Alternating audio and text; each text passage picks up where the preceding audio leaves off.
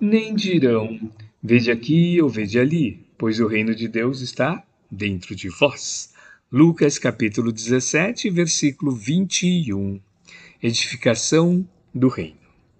Nem na alegria excessiva que ensurdece, nem na tristeza demasiada que deprime, nem na ternura incondicional que prejudica, nem na severidade indiscriminada que destrói, nem na cegueira afetiva que jamais corrige, nem no rigor que resseca, nem no absurdo afirmativo que é dogma, nem no absurdo negativo que é vaidade, nem nas obras sem fé que se reduzem a pedra e pó, nem na fé sem obras que é estagnação da alma, nem no movimento sem ideal de elevação, que é cansaço vazio, nem no ideal de elevação sem movimento, que é ociosidade brilhante, nem na cabeça excessiva, voltado para o firmamento com intensa despreocupação do valioso trabalho na terra, nem pés definitivamente chumbados ao chão do planeta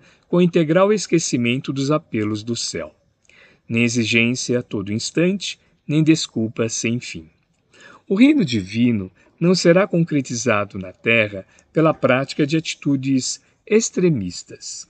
O próprio Mestre asseverou-nos que a sublime realização está no meio de nós. A edificação no reino divino é obra de aprimoramento de ordem, esforço e aplicação aos desígnios do Mestre, com bases no trabalho metódico e na harmonia necessária.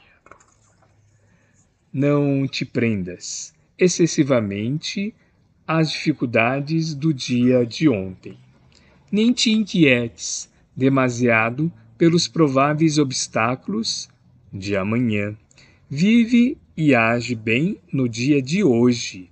Equilibra-te e vencerás.